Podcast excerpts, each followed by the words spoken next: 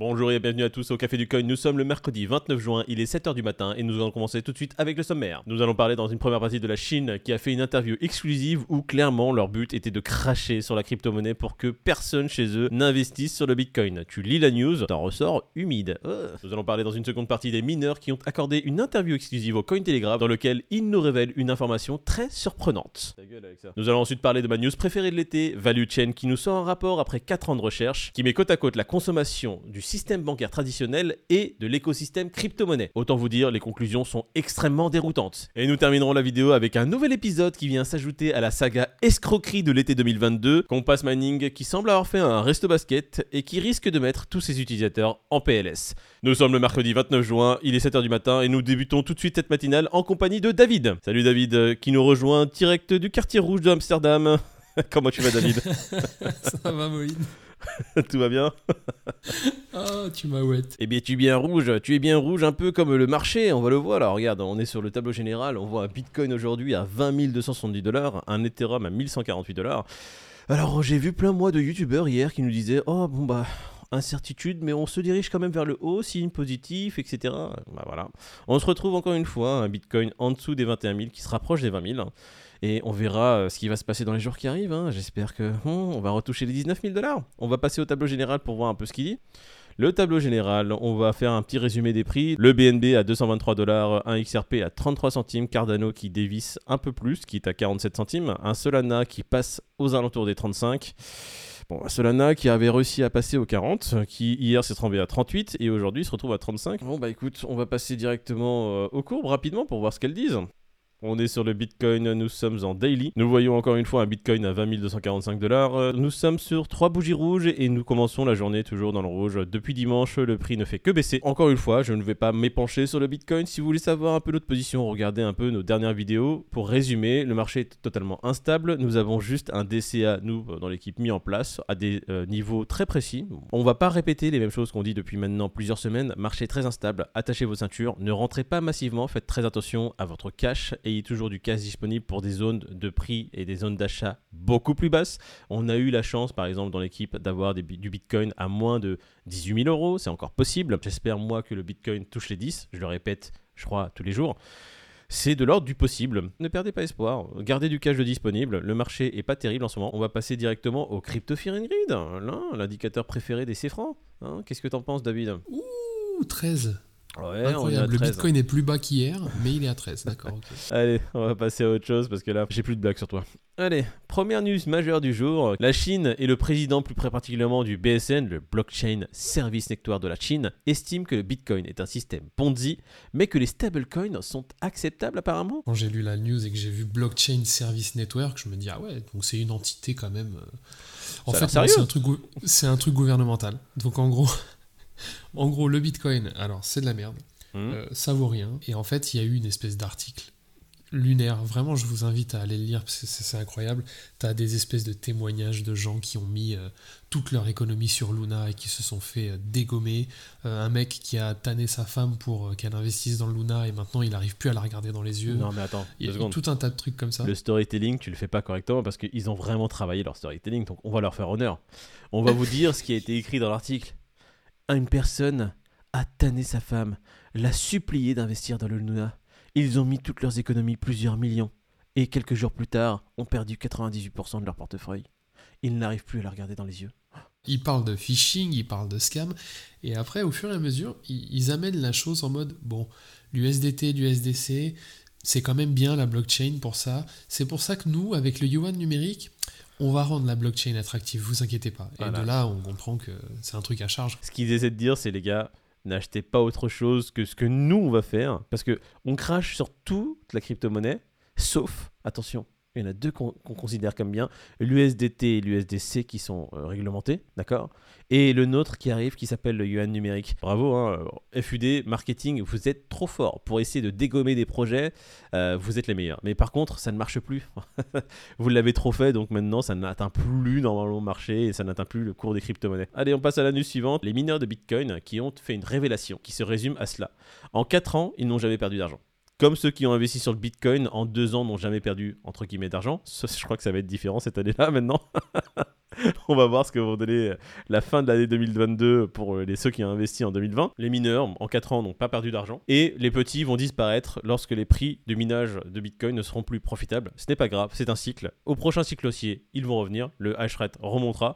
Et euh, même s'il y a une baisse parce que justement énormément de mineurs euh, de l'écosystème vont disparaître, bah, c'est pas grave, c'est une opportunité. Les prix baisseront, mais euh, c'est à nous de profiter de cette baisse et d'accumuler à ce moment-là. On va passer à la news suivante qui est ma news préférée de l'été pour l'instant. le système bancaire qui utilise 56 fois plus, je dis bien 56 fois plus, d'énergie que le Bitcoin. C'est pas loin d'être ma, news préférée également. Hein. Euh, c'est quand même assez éloquent ce rapport qui a duré 4 ans, 4 ans d'études. Donc Value Chain, c'est une entité quand même qui aime la crypto. Donc voilà, elle va pas forcément taper sur le Bitcoin, mais je pense qu'il y a quand même pas mal d'objectivité et ça met en lumière beaucoup de choses. Le système bancaire traditionnel, mine de rien, il faut transporter de l'argent. Celui qui va bosser à la banque, ben, il prend sa voiture, il pollue, une banque, bah, elle paye l'électricité, donc c'est de l'énergie fossile. Parce que pour l'instant, euh, toutes les, banques centrales, etc., euh, je ne pense pas qu'il y ait un système photovoltaïque pour, euh, pour nourrir les, banques en électricité, tu vois.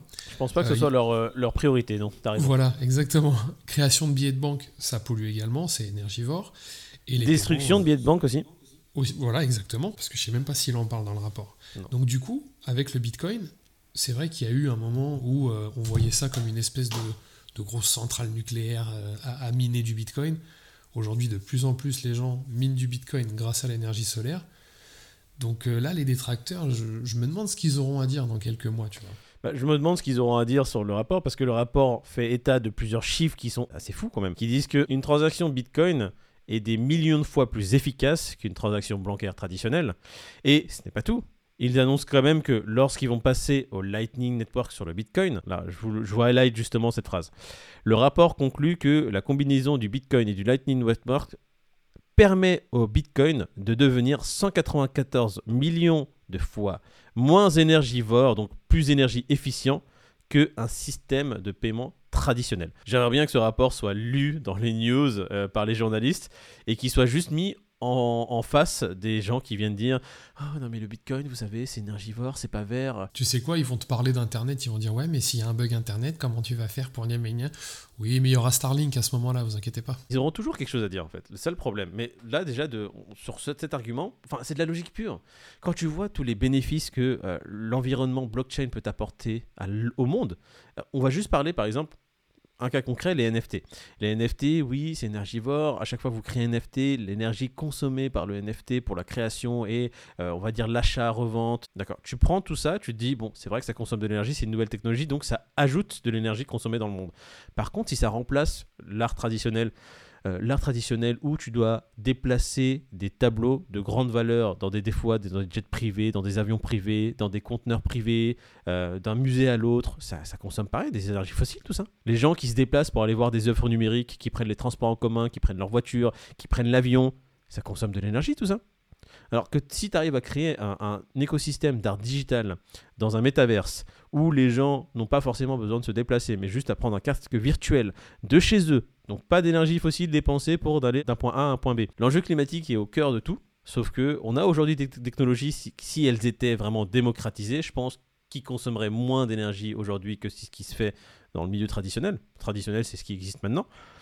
Et au lieu de voir plus loin en se disant si on remplace tout par ça, déjà on serait meilleur, ils disent juste, oh, ça vient ajouter. On est dans, cette, euh, dans ce truc-là. Non, regarde pas, ça ajoute. Nous, notre but, c'est de réduire. Oui, mais si tu remplaces tout ce qui existe maintenant par ça, bah, ça réduira. News suivante qui concernera notre saga scam de l'été. Compass Mining qui perd un de leurs entrepôts après ne pas avoir payé une facture. J'ai l'impression que c'est que ça en ce moment. Hein. Des scams, des faillites et des dépôts de bilan. C'est un truc de fou. Compass Mining qui est un hébergeur de, de rigs de minage. Et eux s'occupent de, de, stocker ça chez eux. Et manifestement, bah, ils auraient oublié de payer l'EDF. Donc euh, une facture à 1,2 million. Ça a été démenti sur Twitter. Compass Mining a réfuté les propos de Dynamics Mining. Dynamics Mining était la société qui louait les entrepôts à Compass Mining. Ils ont fait un tweet pour dire non, c'est pas vrai. Ce que Dynamics Mining dit, non, c'est faux totalement. Nous allons aller en justice. Bon, sauf que ce tweet-là a été supprimé quelques heures plus tard. On se retrouve dans une situation où j'ai l'impression, on est sur encore un énième feuilleton Luna. C'est-à-dire qu'on a eu Luna, puis on a eu Celsius, la même communication. Non, il se passe rien, vous inquiétez pas, de toute façon, c'est pas possible, il se passera rien. Tout ce qui se dit de mauvais sur nous, c'est du FUD, c'est des scammers. Non, nous, on est bien.